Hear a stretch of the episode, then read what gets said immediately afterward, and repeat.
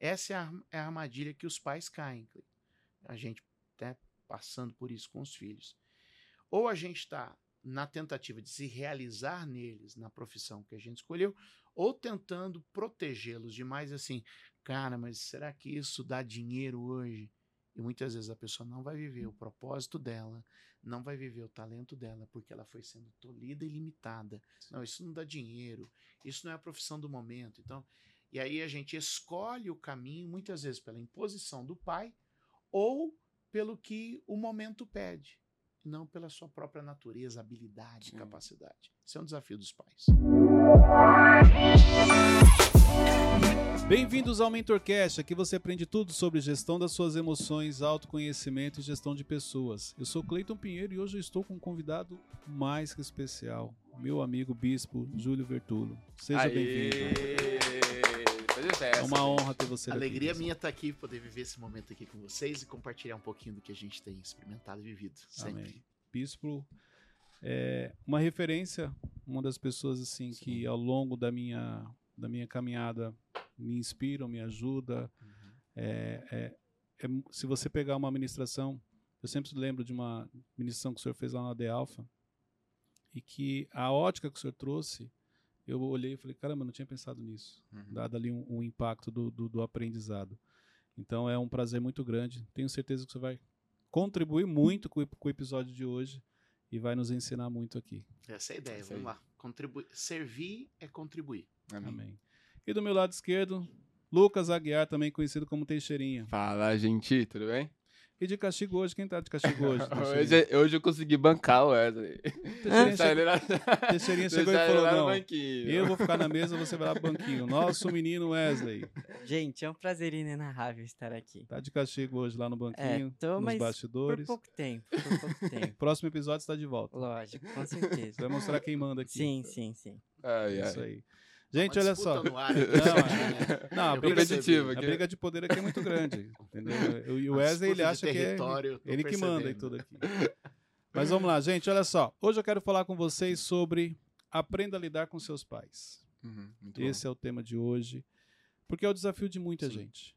A questão no relacionamento pai-filho, mãe-filho é um desafio. Muita gente não sabe como lidar. A questão das feridas, complexos, uma série de coisas que você traz na sua vida que tem, tem um, um, uma ligação ali com seus pais. Por isso que eu uhum. escolhi uhum. o tema de hoje e até para o Bispo poder contribuir aqui e nos direcionar também.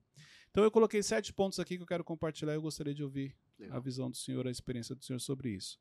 Prime o primeiro deles é: não exija deles algo que eles não receberam. É muito comum um filho é, se queixar ou reclamar, ah, mas o meu pai não deu o amor que eu queria, uhum. não deu o carinho que eu queria, não deu a instrução que eu precisava. Mas olha só, ele teve. Porque, pelo menos dentro da minha ótica, o pai sempre dá mais do que recebeu. Pelo menos com okay. os meus filhos, eu sempre dou muito a mais do que eu recebi. Só que não quer dizer que você vai atender a expectativa do filho. Então, o seu pai e sua mãe, ele deu a mais do que ele recebeu. Às vezes você está exigindo uma atenção, um carinho, um amor dos seus pais, eles não receberam uhum. aquilo, eles nem sabem. O que é amor para você é diferente do que é amor para eles. Então, acho que isso é, é um ponto importante para a gente pensar aqui. É, é até para a gente pensar um pouco sobre, na, na, mudança das gerações, as necessidades são diferentes. Sim. Então, por exemplo, eu sou neto de imigrante. Né? Quando os meus avós vêm para o Brasil, o, é uma vida. Ou seja, qual que era a necessidade? Prover teto e comida. Então, qual que é a demonstração de amor que meu pai recebeu nisso? Teto comida. e comida. Ou seja, era nessa demonstração de, ó, tô te dando um teto, tô te dando comida, era uma demonstração profunda de amor. Então ele recebeu que tipo de amor? O amor do cuidado, mas não o amor da compreensão. Ou seja, é, se eu estou te dando teto e comida, nós estamos construindo uma vida, você tem que ter uma resposta diante disso. Ou seja, a linguagem de amor que ele recebe é serviço, é atendimento. Uhum. Ele não tem compreensão, cara. Tu vai trabalhar com sete anos entrou dentro de uma metalúrgica. Imagina um cara com Sim. uma criança de sete anos hoje dentro de uma metalúrgica. Isso não existe. Né? Ia perder um dedo, um braço na primeira semana. Mas é onde ele foi colocado. Quando aí vem a minha geração, teto e comida já não é é o básico, é o mínimo. Já não é a necessidade principal, é uma outra necessidade. Então, vamos dizer assim, na minha era a educação, ou seja, agora é a chance de ter educação. Aí vem agora o meu filho, ele já não é teto, comida e educação, já é um outro tipo de compreensão, outro tipo. Então, o que a gente precisa também para perceber isso é ver em que ambiente eles foram criados e qual era a necessidade do momento deles. Não dá para julgar gerações passadas com a ótica de quem vive no dia de hoje. Então é por isso que o conflito das gerações ele é, ele é muito presente, né? Ou seja, eu não posso olhar o mundo e julgar com o meu mundo o mundo que eles foram criados. É, inclusive, peraí, já te passo. Tá. É, esse ponto que ele falou de gerações é o segundo tópico. Okay. Que é justamente isso. É, a diferença entre gerações, a gente pode trazer aqui dentro do contexto dos dois para que eles se encaixem. Uhum. Existe uma diferença entre gerações. Inclusive, esse é o conflito de muitos. Mas, em cima do que o, o, o bispo trouxe, olha só. É, olha que interessante o que o senhor falou. Teto e comida, pronto. Essa é a minha obrigação, vamos dizer assim. Uhum. É a maneira de eu mostrar para meu filho quanto eu amo ele, quanto ele é importante para mim. Eu nunca vou deixar faltar para ele um teto e uma comida. E aí o filho está esperando o quê? Mas e a minha educação? E a direção? Uhum. E para onde eu estou indo? O que eu preciso fazer? Ele não vai dar, porque dentro do que ele aprendeu, o teto e a comida eram importantes. Sim. Então, se você não entender isso, o que era importante para o seu pai, e a realização dele, para ele se sentir realizado, me sentir realizado se eu sempre dei o que comer e nunca deixei faltar uhum. nada. Pronto, ele está realizado. Mas não quer dizer que te realizou. Exatamente. Quem está certo ou errado? Aí é o que eu falei, o primeiro tópico. Você está exigindo algo dele que ele não sabe, ele não recebeu. Ele não foi instruído que a educação seria importante. Entendeu? Então, qual é essa é a ótica que você tem que ter, olhando para a vida dos meus pais. Hoje em dia a informação está na palma da mão. Sim. Na época deles, não. Uhum. Então, de quem é a responsabilidade? Se você tem mais acesso à informação, a responsabilidade é sua. Você não pode exigir algo que eles não receberam. Como que é, um jovem de hoje consegue ter essa compreensão, dada que é, o jovem hoje não tem tanta experiência, assim, dada a idade, claro. Como que ele faz para ter essa compreensão, essa empatia com os pais? Eu acho que o, o princípio da gratidão é, é, alguma coisa que deve estar sempre presente na gente, ser estimulado. Uhum. Então, é, eu ser grato já começa a abrir uma porta. Ok, eu não vou entender com a mentalidade que meu pai entende. Sim. Eu não vou conseguir fazer uma. Eu, eu tenho uma leitura da vida diferente da leitura que meu pai faz. Uhum. Até por causa das lentes que nós recebemos para fazer a leitura. Agora, o que precisa superar isso é a gratidão. Ok. Então a gente tem filhos e pais né, que discutem por causa de política. Filhos e pais que discutem por causa de religião. Ok. Porque tem óticas diferentes. Agora, o que eu não posso é olhar para o meu pai que pensa diferente de mim e não ser grato a ele. Então, para o jovem nesse momento, eu recomendo humildade e gratidão. Ou seja, ele viveu uma vida que eu ainda não vivi.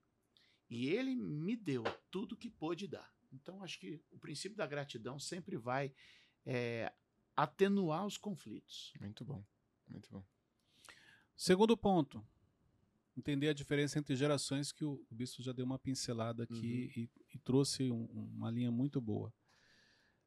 A diferença de gerações faz com que a leitura seja diferente. Uhum. Então, exemplo, eu sou de uma geração, meu pai é de outra e meu filho é de outra.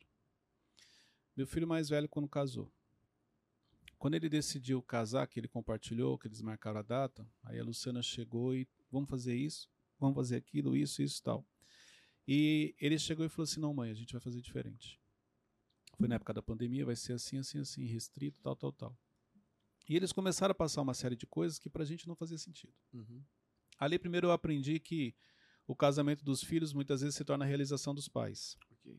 Porque tudo que a Luciana não teve no nosso casamento, ela quis realizar no do filho. Sim. Então, é, já uhum. começa por aí. Então, não é ele, que está casando, é como se ela tivesse casando. Uhum. E aí, dado o posicionamento deles e pelo nível também no, da nossa maturidade, a gente recuou e deixou. Uhum. Mas eu lembro que um dia antes dele, dele casar, numa, na sexta-feira, ele casava no sábado, ele falou assim: pai, sabe qual é o problema? É que tudo aquilo que foge ao padrão de vocês, vocês acham que está errado. Uhum. E ali ele me ensinou algo muito importante. Eu falei assim: é verdade. Tudo aquilo que é fora do nosso padrão parece que está errado.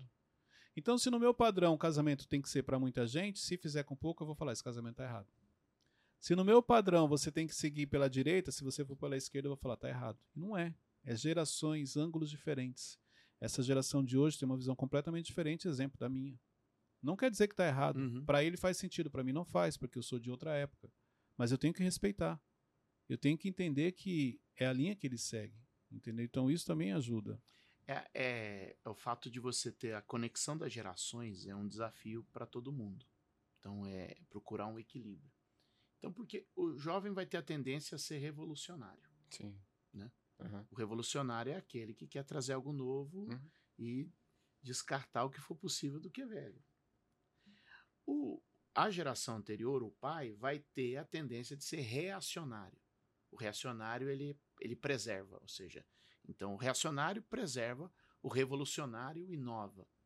Quem está certo e quem está errado? Os dois têm sua parcela certa e sua parcela errada.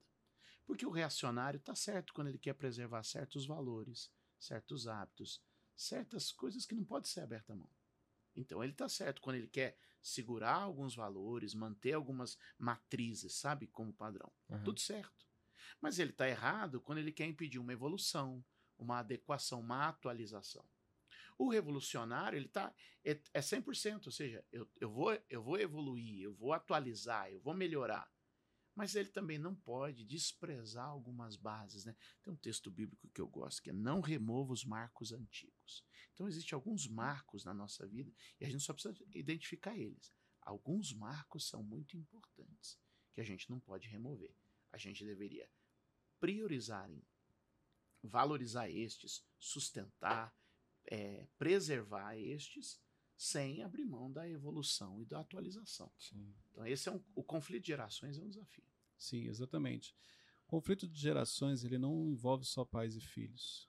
Ele envolve empresa, ministério, não, na igreja. Na igreja. Na igreja. O que acontece, por exemplo, hoje a gente ouve muito, vou puxar um gancho né, aqui dentro da igreja que reflete bem sobre família. Fala um pouco lá da igreja, até para as pessoas conhecerem quem é de Suzano, da região. Ah, então, sou pastor em Suzano, né?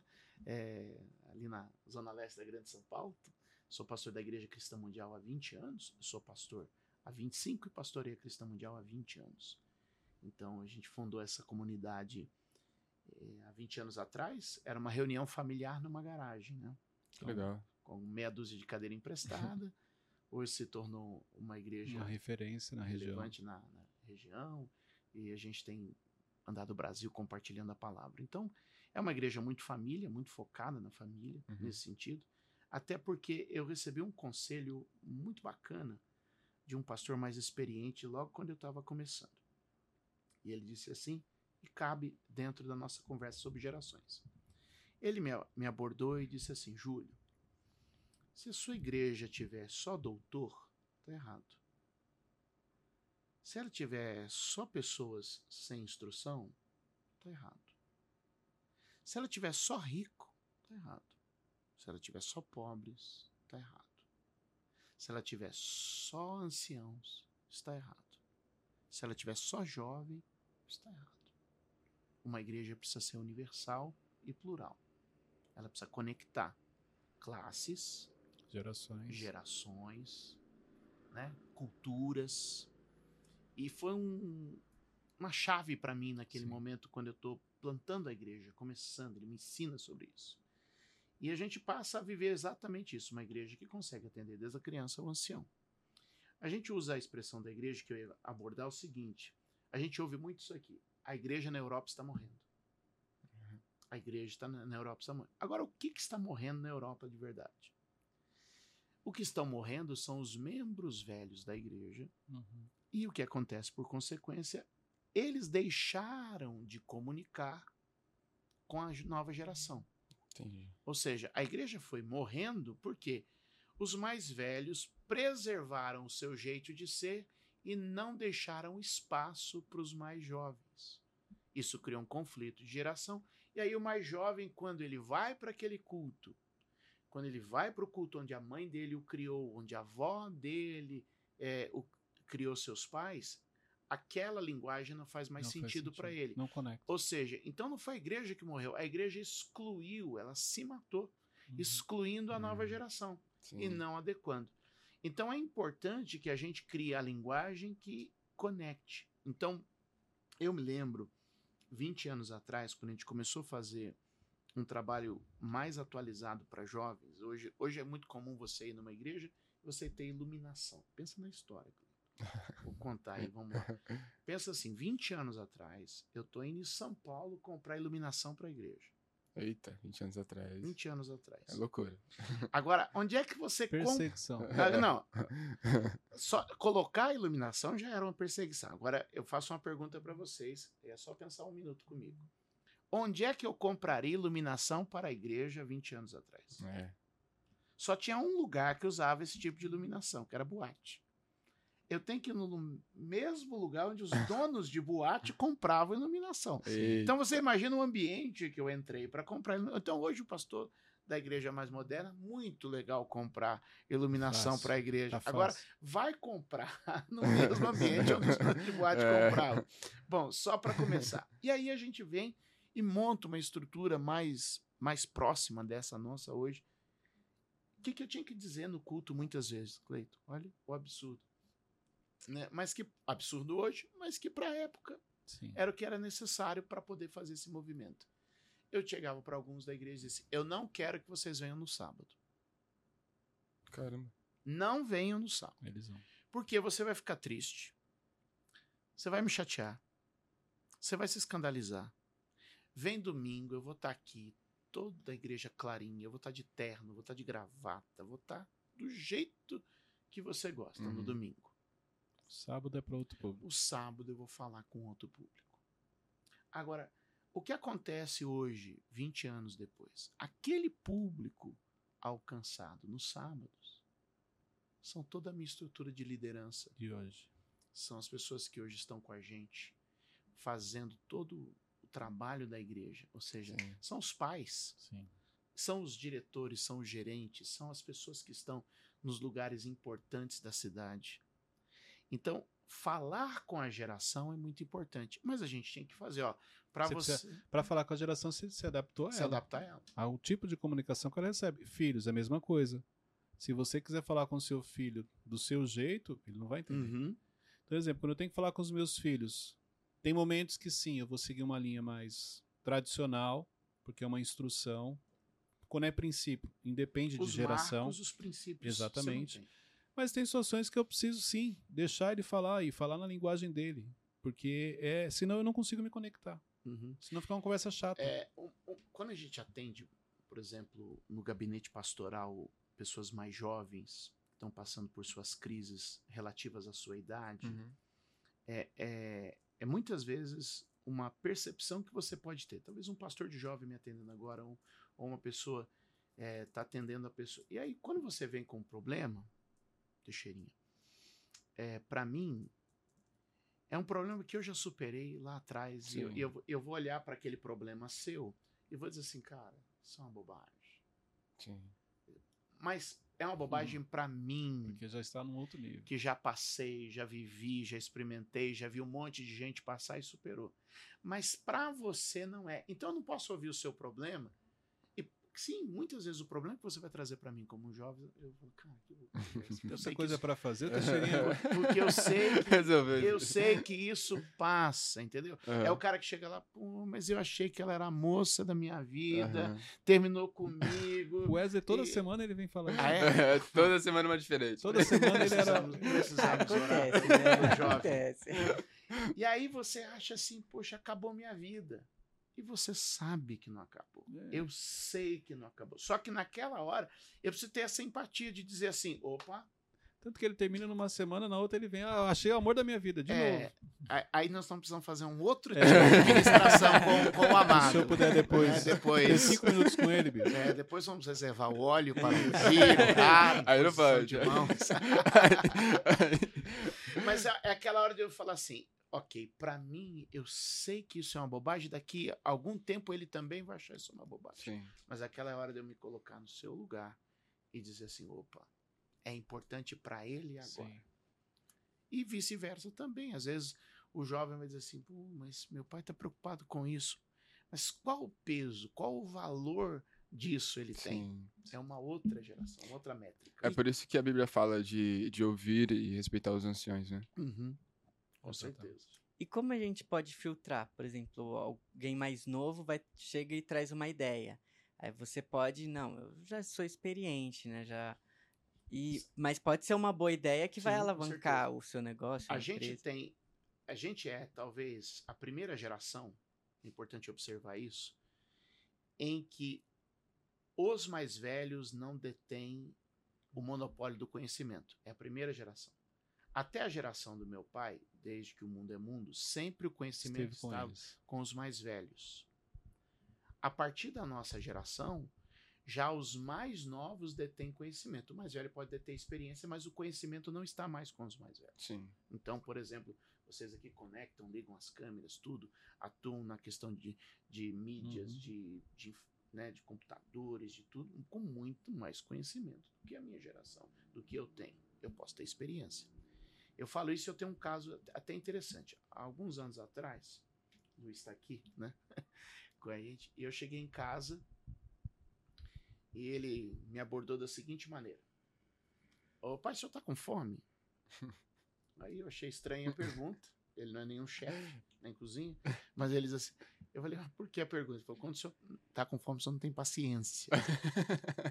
então eu percebo já é um princípio de sabedoria. Né? Observou o momento eu, certo. Eu falei: Quando o senhor tá com fome, o senhor não tem paciência. Eu falei: Não, tô, tô tranquilo, tô de boa. Ele pegou, tava lá a TV da nossa casa, conectou já o celular dele com a TV e falou: Eu queria te mostrar um negócio. Nessa hora você já. Como é que você fez isso? já foi o primeiro impacto. Ele conectou o celular dele com a, com a TV e falou: Eu queria te mostrar um negócio. Ele falou: Esse aqui é o nosso logo e a nossa marca da igreja. Tá vendo como ela é? Aí, ok, conheço. Eu, eu que. há, há 15 anos. Há, Aí, ó, isso devia fazer uns 15 anos. O bispo nessa hora. E é bonito, né? Você é muito. Ele falou: e essas são as marcas do mundo. E aí ele começou a pôr exemplos na tela. Caramba. E ele falou assim: observa como essas marcas encaixam dentro da bolinha do, do Instagram, do, da bolinha do Facebook. Olha só como elas se apresentam no ícone de um aplicativo. Ele falou assim: a nossa marca precisa ser atualizada. Olha só onde ele chega. Que eu, para mim, estava tudo certo. Nosso logo representava muito da nossa ideia, uhum. da nossa identidade, está tudo bem. Ele falou assim: ele não é aplicado nas ferramentas de tecnologia que a gente tem agora. E eu queria transicionar ele para isso. Ele desenhou um logo novo e transicionou. Nesse exato momento, eu tenho que pegar aquilo que você falou da ideia. Uau. É uma. Quando, ok. Em 2002, quando esse logo foi desenhado, fazia sentido. Fazia muito sentido. Agora, ele faz faz muito mais sentido o que ele está me apresentando. E aí essa é a hora de você dizer, opa, eu tenho experiência, sei aplicar, sei construir, mas não tinha esse tipo de entendimento ou essa percepção. Isso trouxe para a gente o quê? Uma atualização. Né? Isso coloca a gente num outro patamar que vai nos favorecer, e aí tem um processo depois um pouco para frente, que nos próximos dois anos a gente passa por uma transformação, e eu estou falando isso aí 17 para 18, 18, 19, quando vem 2020, o que acontece na humanidade em 2020? Pandemia. Pandemia. Pandemia. E aí a gente como instituição está pronta na questão digital uhum. para atravessar todo o período da pandemia. E aí a gente tem no período da pandemia um dos períodos do nosso melhor crescimento, do nosso desenvolvimento. Enquanto tinha muita gente padecendo na pandemia, a gente estava naquele momento como instituição crescendo e avançando, porque nos últimos anos as chaves foram viradas, a gente estava pronto para o digital. Muito bom. Tem a sensibilidade. Excelente. Terceiro ponto, Identifique o que te incomoda.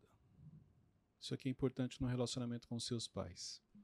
Eu atendo e faço sessões individuais de mentoria e às vezes eu preciso trabalhar algumas questões nessa questão do relacionamento com o pai e com a mãe. Então, geralmente, repare, os filhos que têm dificuldade em se relacionar com os pais é justamente aquele que é igualzinho. Uhum. Tem o mesmo gênio, tem os mesmos hábitos, tem as mesmas manias, vamos dizer assim. E repare que aquilo que te incomoda nos seus pais, você também faz e não percebe. Então, exemplo, minha mãe reclama muito, você também reclama. Meu pai fala muito alto, você também fala. Meu pai tem mania de interromper as pessoas, você também faz. E por isso que te incomoda, porque isso já está dentro de você. Você já carrega isso e por você carregar e não gostar, por isso que te incomoda, e aí é onde começa o, o atrito, o conflito. Uhum. Os relacionamentos mais difíceis entre pais e filhos são aqueles que eles são muito parecidos. Por isso que um incomoda o outro. Então é assim, meu pai nem começou a falar, mas eu já sei o que ele vai falar. Por isso que eu já cortei, porque eu já conheço ele. Não, não é isso não, é porque você já tem isso dentro de você. Por isso que você facilitou a sua leitura, você se antecipou e por isso veio o conflito. Então, o que me incomoda dos meus pais? Não, Cleiton. E a maioria não, não aceita, não, eu não faço isso. Olha só que interessante. A minha sogra, ela reclama, gosta de reclamar. Normal, da idade, meu pai, minha mãe também reclama às vezes. Mas ela reclama, ela eh, tem especialidade em reclamar. Quase num doutorado. entendeu? Já está no outro nível. Não. Isso. E aí, se ela traz isso, automaticamente a Luciana cresce vendo aquilo e de maneira inconsciente traz isso para a vida. E a Luciana, por uma época da nossa vida, também reclamava. E eu tenho um problema muito sério com quem reclama. Eu tenho dificuldade em me relacionar com pessoas que reclamam. E eu sempre falava, Luciana, para de reclamar. Não, não estou reclamando. Ah, você não pode falar, porque toda vez que eu falo, tá vendo? Você já fala que eu estou reclamando. E aí, é, é coisas normais do, do, do relacionamento. E um dia, é, a Luciana estava com a minha sogra, tal, foi embora. E a Luciana, depois conversando com meu filho, falou assim: é, Nossa, mas como é difícil. Estou falando uma coisa com minha mãe, ela começou a reclamar, trouxe outra coisa. E passou para ele aquela situação. Ele falou assim: É só para você entender o que a gente passa. Eu Nossa. e o Vinícius, o que a gente passa. O Arthur falou isso para ela. Na hora que foi um choque para ela. Uhum. Porque ela não tinha se dado conta. Apesar de eu estar tá falando, o problema é que quando eu falava, ela trazia como um gatilho, não, não ouvia. Afronto, né? E aí, a partir daquele dia, caiu a ficha dela. E ela começou a trabalhar isso. E, graças a Deus, se libertou. Mas isso é muito comum, a prática é muito comum. Aquilo que te incomoda nos seus pais, você carrega e você faz igualzinho. E, e até se, se reparar, quando o filho ele tem é, o, o, temperamento, o comportamento mais parecido com a mãe, ele vai ter mais conflitos com a mãe Exatamente. do que com o pai. Então, geralmente, aí o, a, o outro filho que tem o temperamento e comportamento mais parecido com o pai, ele vai ter conflitos com o pai e não com a mãe. Sim. Porque, em geral, como são semelhantes, Sim. eles vão é, se tratar nas mesmas se bases. Se um é controlador, o outro também é. Outro, exatamente. A briga dos dois para controlar. É exatamente. O... Aí o conflito o conflito está armado. Então, muitas vezes é o que a gente vai herdando. Porque a gente é muito influenciado pelo ambiente à nossa volta. Sim. A gente tem as nossas tendências, é claro, mas a gente é extremamente influenciado pelo ambiente à nossa volta. E muitas vezes a gente vai absorvendo isso e sem perceber. Né? A pessoa vai tomando ali. E aí, quando alguém vem e fala, você pode receber de um jeito, ou naquele momento com seu filho foi um, né? Foi. Opa, aí foi onde ela conseguiu de Entendi. fato entender.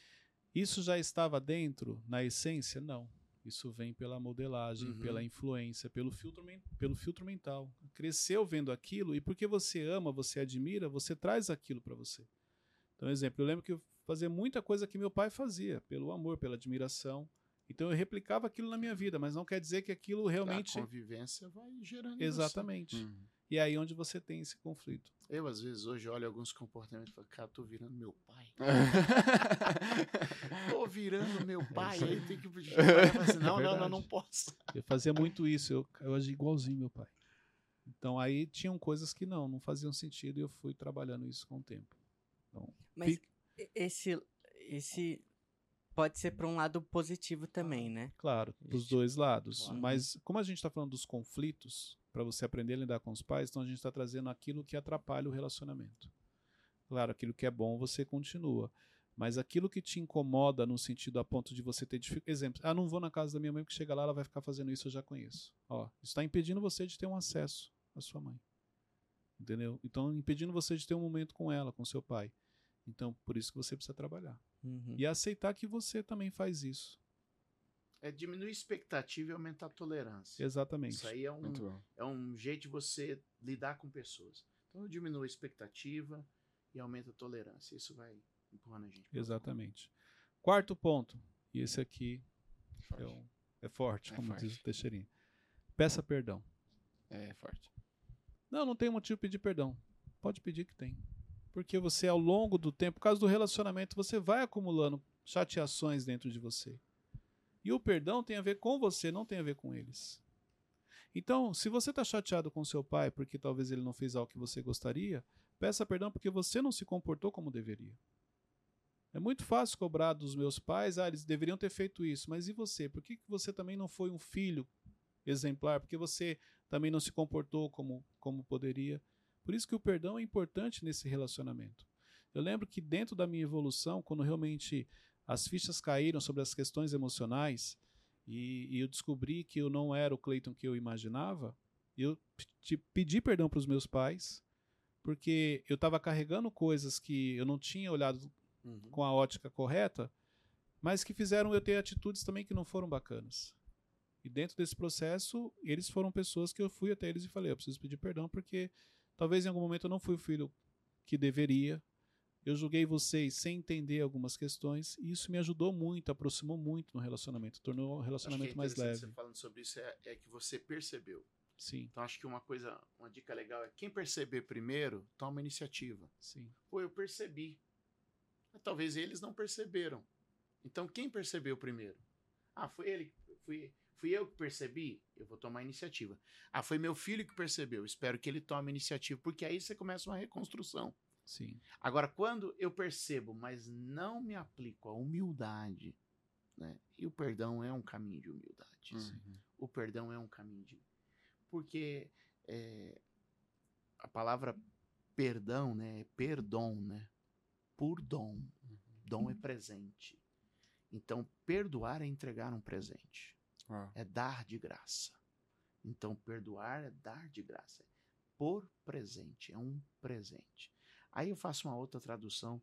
Aí essa é uma tradução livre, tá? por favor, pessoal da linguística, não. que é o perdão, que aí é uma perda grande, né? Um sim, perdão. Então você está perdendo. É de, de qualquer forma, o perdão é perder. O que, que você está perdendo? as mágoas que você estava carregando. Exatamente. E muitas vezes você está perdendo é, naquele momento, sabe, uma posição, você está perdendo talvez algo que você usava para resistir e que no futuro vai te dar um ganho extraordinário. Então, o, o caminho do perdão, sabe, e do arrependimento, ele precisa ser trilhado junto. Qual que é o problema de algumas pessoas? é que perdão e arrependimento são dois remédios diferentes para situações diferentes que a gente deve aplicar. Então, assim, ó, qual o remédio para quem errou? Arrependimento. Qual o remédio para quem foi ferido? Perdoar. Se você errou, falhou com alguém, arrependa-se. Se você foi ferido, prejudicado por alguém, perdoe. É muito comum, né, abrindo um pouquinho aqui a nossa conversa, é muito comum o seguinte: a pessoa que feriu está bem e a pessoa ferida fica mal. Aí fala assim: como é que Deus abençoa quem me feriu e eu, que sou a vítima, tô aqui mal? Questão de aplicação de remédio. Sim. É possível que o cara que fez errado tomou o remédio do arrependimento. Pô, ele errei, falhei, me conserto. Se arrependeu. Se arrependeu. Tomou o remédio do arrependimento. Aí a pessoa que foi ferida, que é a vítima, né? Vamos assim dizer, ela não toma o remédio do perdão. Aí ele fala: Mas que injustiça é essa? Onde está Deus? Ele me feriu e está em paz. Eu fui ferido e não consigo mais ajustar minha vida, não consigo mais encontrar o meu rumo. Não tomo o remédio do perdão. Então, o perdão faz bem para você. Por que, que a gente resiste em perdoar? Porque a gente acha que perdoando o outro ganha. Quem ganha é você. sou eu. Perdão só tem a ver com você. Quem ganha sou eu. Tem um texto de Isaías que é muito interessante, diz assim, ó. Deus dizendo, Deus, porque me amo, diz Deus, por amor de mim, diz o texto. Eu perdoo as suas iniquidades e já não me lembro dos seus pecados, por amor de mim. mim. Ou seja, Caramba. Deus dizendo: Eu me amo tanto que eu vou me livrar desse mal, Caramba. Israel. Eu vou perdoar você para eu não ficar carregando.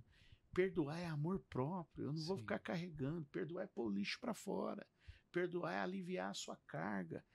E qual que é o problema do perdão? É porque a gente acha que se eu perdoar, o outro ganhou.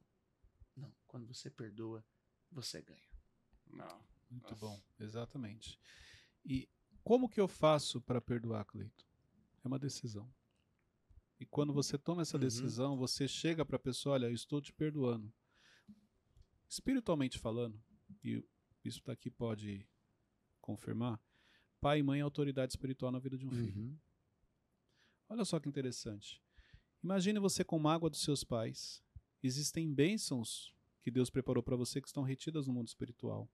Porque se ele derramar esse sentimento, essa mágoa, imagine você recebendo uma bênção, você chegando pro seu pai e falando, ó, oh, você não falou que não ia dar certo? Olha aí, o que Deus fez na minha vida. Você acha mesmo que Deus vai, vai te uhum. abençoar com algo para você ir lá na casa dos seus pais e falar, oh, vocês não falaram que eu não queria ser ninguém, olha onde eu cheguei. Vai não. Você retém. Você está retendo a sua bênção pela falta de perdão dos seus pais. Tem coisas na sua vida que estão presas porque você não perdoou os seus pais. Porque se Deus te abençoar agora, você vai correr e vai chegar e vai querer esfregar na cara deles. Olha aí, ó, eu venci na vida. Vocês sempre falaram que eu não quero ser ninguém. Deus não tem como fazer isso. Quando você libera perdão e você se torna uma pessoa mais leve, mais tranquila, Deus pode te abençoar. Porque na hora que você for compartilhar com eles, você vai compartilhar com alegria e agradecimento que, olha, pai, porque você me criou daquela maneira, olha onde eu cheguei. Porque você, talvez muitas vezes não compreendi o que você estava me falando, mas olha o quanto foi importante na minha vida e olha só o que Deus fez.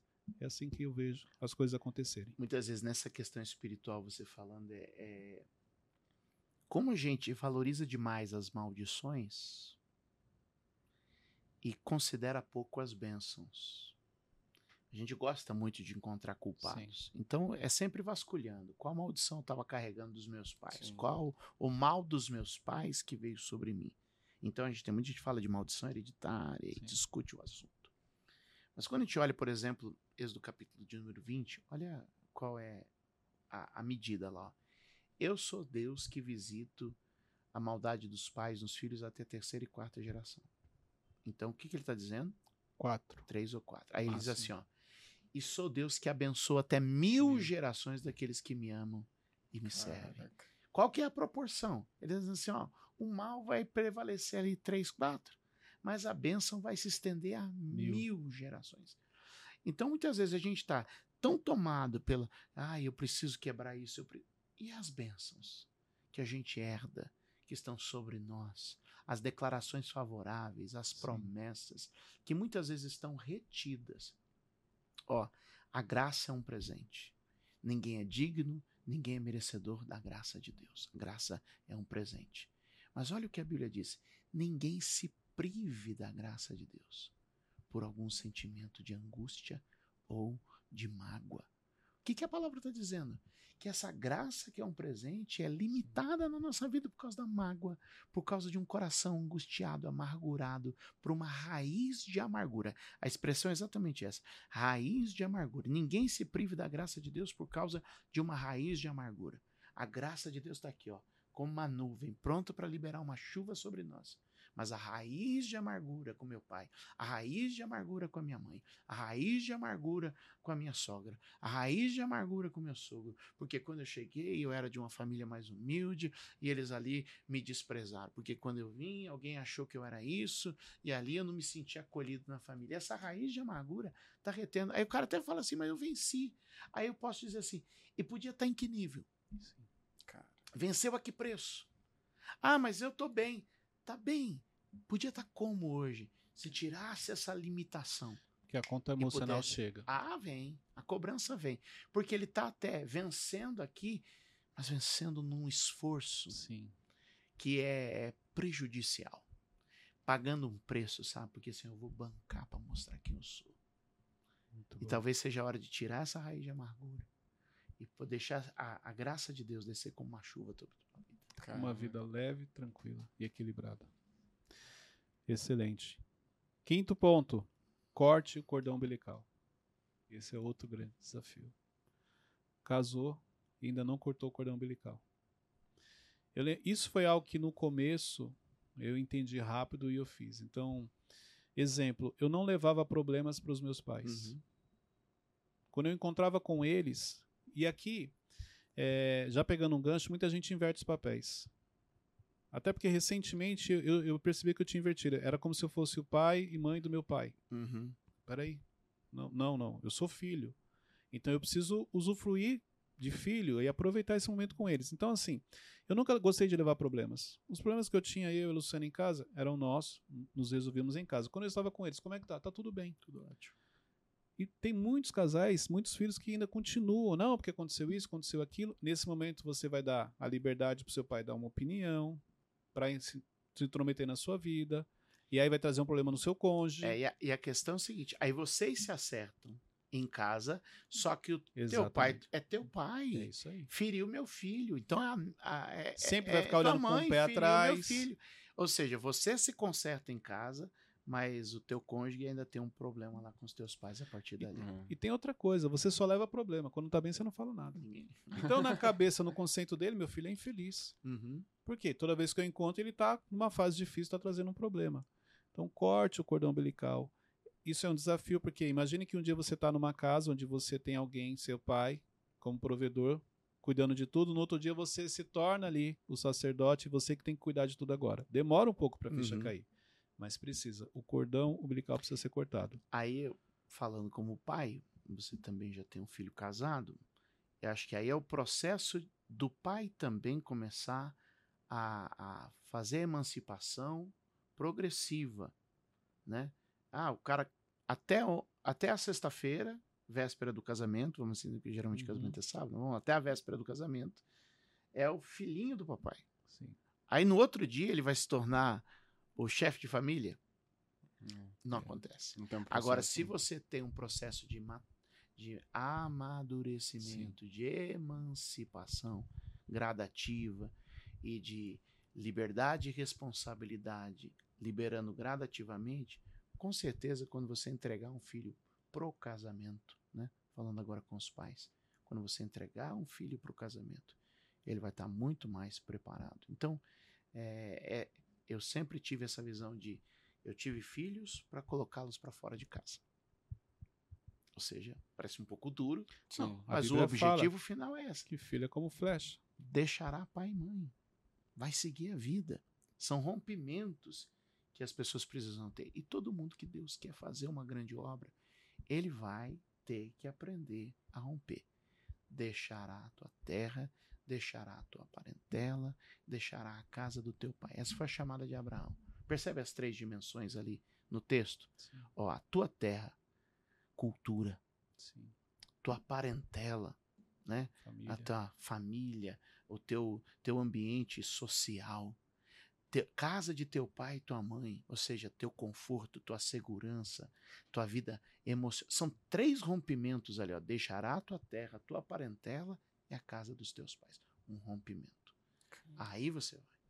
O ano passado, o Vinícius casou há dois anos. O ano passado ele foi para outro país. Ele já trabalhava na empresa de lá, eles mudaram, foi para a Europa.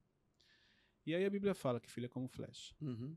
Mas tem coisas que, em cima até do que o senhor trouxe, que você só entende quando você passa. E ali, é uma coisa que a gente teve que conversar muito, eu e a Luciana, porque quando eles mudaram de país, foi muito difícil. Porque uma coisa era que ele casou, morava aqui em Alphaville, estava próximo, tudo bem. O fato dele ir para longe, isso deu uma destabilizada emocionalmente, falando pra gente. Uhum. E a gente teve que se policiar para não ficar com essa coisa da superproteção, uhum. da preocupação e se tornar um peso. Porque imagine se quando ele me ligasse eu estivesse chorando, imagine se quando ele ligasse eu falasse, tô morrendo de saudade. Claro que eu tô com saudade. Mas eu, ele, para ele também é um desafio. Ele foi para um lugar diferente, um lugar novo. Entendeu? Então eu preciso também me policiar como pai para não me tornar um peso para o meu filho. Transferir para ele uma carga. E esse aqui, é, inclusive, é o sexto ponto. Não traga para sua, não traga para sua vida aquilo que não é seu. E você, como pai, como mãe, não pode também ficar transferindo uma carga emocional para a vida dos seus filhos, uma opressão, uma pressão. Tem muito, muito pai que faz isso. Uhum. Ah, mas você não me liga, você não fala comigo, não sei o quê. E onde você foi? E isso e aquilo. E fica ali. Até porque a gente estava falando lá no início, da, a gente passou por esse, esse comentário que é, é tentar se realizar no filho. Muitos fazem isso. Tentar, é, onde eu frustrei, onde eu não cheguei. O que eu não conquistei, o que eu que não eu me não tornei. Conquistei, é ele que vai conquistar. E é essa jornada dele que você tem que permitir. Isso é tão sério que o senhor falou que a maioria das pessoas não são elas que escolhem a profissão. Sim. Foram os pais que escolheram. De alguma maneira. E ela não, não percebeu isso, e depois de anos que ela descobre que ela não é feliz no que ela faz. Imagina um pai que queria ser médico, não se tornou médico e aí ele transferiu isso para o filho de maneira inconsciente e formou o filho na medicina. Quantos anos esse filho estudou e depois de 15 anos o filho descobre que não era aquilo que ele queria fazer. Como que ele vai chegar agora e abandonar a profissão? Abandonar a profissão é um dos menores problemas. O maior problema é o seguinte: como é que eu vou chegar para meu pai e falar, pai, eu não quero mais não ser médico? a decepção que vai ser para meu pai. E ele fica preso emocionalmente. E você tem uma carga. Eu, eu tenho uma experiência nesse sentido. Luiz está aqui, estou expondo a vida dele. Mas era o assunto. Vamos lá. É... Até porque o senhor nem sabia qual era o tema. Não, né? nem sabia. Chegou aqui, você jogou na mesa. Vamos lá. Mas olha só. É... Luiz tem um dom artístico é, que muito uma bênção de Deus para a vida dele e tal. E ele sempre foi o cara da arte. Né? Essa é a característica dele desde de criança. Então eu já tinha uma certa ideia de que ele não ia ser o, o cara de sentar na escola, na faculdade, de fazer aquela. Porque era uma característica dele. O modelo formal de ensino não era para ele. Né? E, mas isso é um conflito. Você está ali, então, por exemplo, todas as apostilas dele era desenhada de ponta a ponta, cada cantinho branco do, das apostilas do livro escolar era desenhado, né? Ele só dava sinais. Dava sinais do talento dele e era para onde ele ia. E aí, claro, como pai, você começa a se preocupar com a vida do seu filho. E você pô, quer ter, que ele tenha o melhor futuro, que ele tenha o melhor destino, que ele encontre o caminho, que ele se forme. Todo mundo quer um filho formado, um filho que né, alcançou uma posição legal. Eu me lembro exatamente quando Deus tratou isso no meu coração. Olha, eu estava no calçadão de Porto Seguro, né, numas férias com família. Eu vi um cara sentado fazendo desenho no calçadão de Porto Seguro. Quando eu olhei aquilo, bati o olho, a mim, eu tive uma visão assim, a minha mente viajou. Fez um filme em segundos. Eu vi, assim, sabe, na minha cabeça. Aquele cara encerrando ali o, os desenhos dele, colocando tudo dentro de uma pasta, saindo, andando, eu vi. Em um segundo eu vi um flash assim, entrando num carro, chegando numa casa, e a visão que eu tinha é de um cara vivendo bem e satisfeito. Mas o que, que ele estava fazendo naquele momento? Desenhando no calçadão de Porto Seguro. Quando eu vi esse filme de um cara fechando, indo e vivendo uma vida satisfeita, eu vi o filme da vida do cara. Me vem essa pergunta. E aí? E se for teu filho vivendo bem e satisfeito assim? Tá bom para você? Naquela hora eu, uau, peraí, posso eu tentar forçar uma coisa errada? E aí a gente toma outro caminho, né? Então, tô aqui Sim. expondo ele um pouco, mas assim, hoje ele, ele vive da arte dele, tem a produtora dele, faz os trabalhos dele. Na época não era tão dou. forte a questão da mídia social como é hoje. Não, então hoje, hoje, ele encaixou. Encaixou no mundo o que o mundo precisa, né? O que todo mundo precisa hoje. Sim. Mas naquele momento, e aí aquilo me permitiu dizer assim, cara, é o caminho dele. Sim. E se ele viver feliz e satisfeito? Porque muitas vezes essa é a, é a armadilha que os pais caem. A gente até passando por isso com os filhos.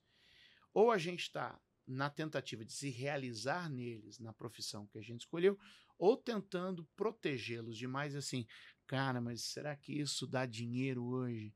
E muitas vezes a pessoa não vai viver o propósito dela, não vai viver o talento dela, porque ela foi sendo tolhida e limitada. Não, isso não dá dinheiro, isso não é a profissão do momento. Então, e aí a gente escolhe o caminho, muitas vezes pela imposição do pai ou pelo que o momento pede, não pela sua própria natureza, habilidade, Sim. capacidade. Isso é um desafio dos pais. Excelente. E dentro desse tópico ainda, não traga para a sua vida as feridas emocionais dos seus pais. Então, todo mundo tem o seu complexo, tem a sua crença, tem as suas limitações emocionais. Então, é muito comum os filhos trazerem isso também para a própria vida. Peraí, isso aqui era uma, um complexo do seu pai, não é seu. Era uma questão do seu pai, não é sua. Então, aprenda a fazer essa blindagem. E o último ponto é: pare de replicar nos seus filhos. É muito comum. Aquilo que você passou e não gostou você acaba replicando nos seus filhos sem perceber de maneira inconsciente. Então, porque meu pai pegava muito no meu pé, eu vou pegar muito no pé do meu filho. Uhum. Não, você tem que pegar no pé, mas com equilíbrio. Porque meu pai não deixava fazer isso, meu filho também não vai fazer. E, eu, e tem muita gente que fala assim: não, eu fui criado assim, e olha aí, eu tô aqui. Peraí, você foi criado assim, você viu tanto que você sofreu. Olha o impacto emocional. Por que, que você quer replicar isso nos seus filhos? Exato. Você não gostava que seu pai gritava com você, por que, que você está gritando com seus filhos agora? Sobrevivi, né? Tô, tô vivo, ó, é. inteiro. Mas olha o estado emocional que você chegou aqui. Olha o impacto emocional. Então é, ok, você abriu um caminho. Sim. Diante da dificuldade. Agora você precisa fechar esse caminho ou fazer seu filho andar por uma estrada que você já abriu. Ou seja, esse mal eu já venci. Então, se eu já venci, ele não precisa vencer. Exatamente. Então, isso é muito comum quando você é, percebe famílias que conseguem dar saltos saltos de qualidade de vida, saltos de nível de vida. São aqueles que é o seguinte: ok, eu fiz um caminho, uhum. foi difícil, foi duro. Agora, o que, que eu vou fazer? Eu vou fechar esse caminho para o meu filho? Ou eu vou fazer meu filho transitar nessa estrada que eu já abri? Então, por exemplo, eu abri o caminho, meu filho abriu uma estrada, meu neto pode transitar por uma rodovia. Exatamente. Eu fui a pé, ele conseguiu fazer de bicicleta, meu neto pode transitar de carro. Então, não é fazendo eles passarem pelo mesmo caminho, é eles seguirem adiante do caminho que você já abriu. Então, não compartilhe o sofrimento, compartilhe a experiência. Não compartilhe a dor, compartilhe o ensino, compartilhe o conhecimento. Vai ser muito mais produtivo. Então, onde você deu passos, ele pode dar um salto. Muito bom. Excelente. Grande não, Só hoje foi. Não, hoje eu fiquei paralisado aqui. Foi algo. Tanto que o Wesley não conseguiu nem não. perguntar, ele ficou tão ali. Só ouvindo, só anotando. É. Quando é assim, quando ele não tá na mesa, ele não. Não, ele fica esperto, ele fica é, desenhando na mesa. Bispo, queria agradecer. Alegria. Contribuiu muito e eu não tenho dúvida que. Esse, ó, este Mentorcast, você não assiste ele só uma vez. Não. Esse você assiste várias vezes, porque o que o bispo trouxe tem muita informação aqui valiosa. Entendeu? Tem muita coisa aqui importante, muita coisa de valor. Por isso que você tem que assistir e anotar. Oh, isso aqui, é, eu estou errando aqui, eu preciso aplicar nisso aqui. Porque realmente, você tem que assistir isso aqui várias vezes, dado o aprendizado que você teve Com aqui certeza. hoje. Obrigado mais uma vez, Luiz, pelo carinho. Valeu. Pega esse link, compartilhe nos grupos de família. Esse, inclusive, você pode assistir na sua empresa, porque na sua empresa tem muitos funcionários que têm problema com relação, com relação aos pais. Então compartilhe, deixe a sua curtida e faz a sua inscrição no comentário. E escreve aqui pra gente como foi hoje para você o aprendizado que você teve aqui com a gente. Deus abençoe a todos, até o próximo episódio. Valeu. Valeu.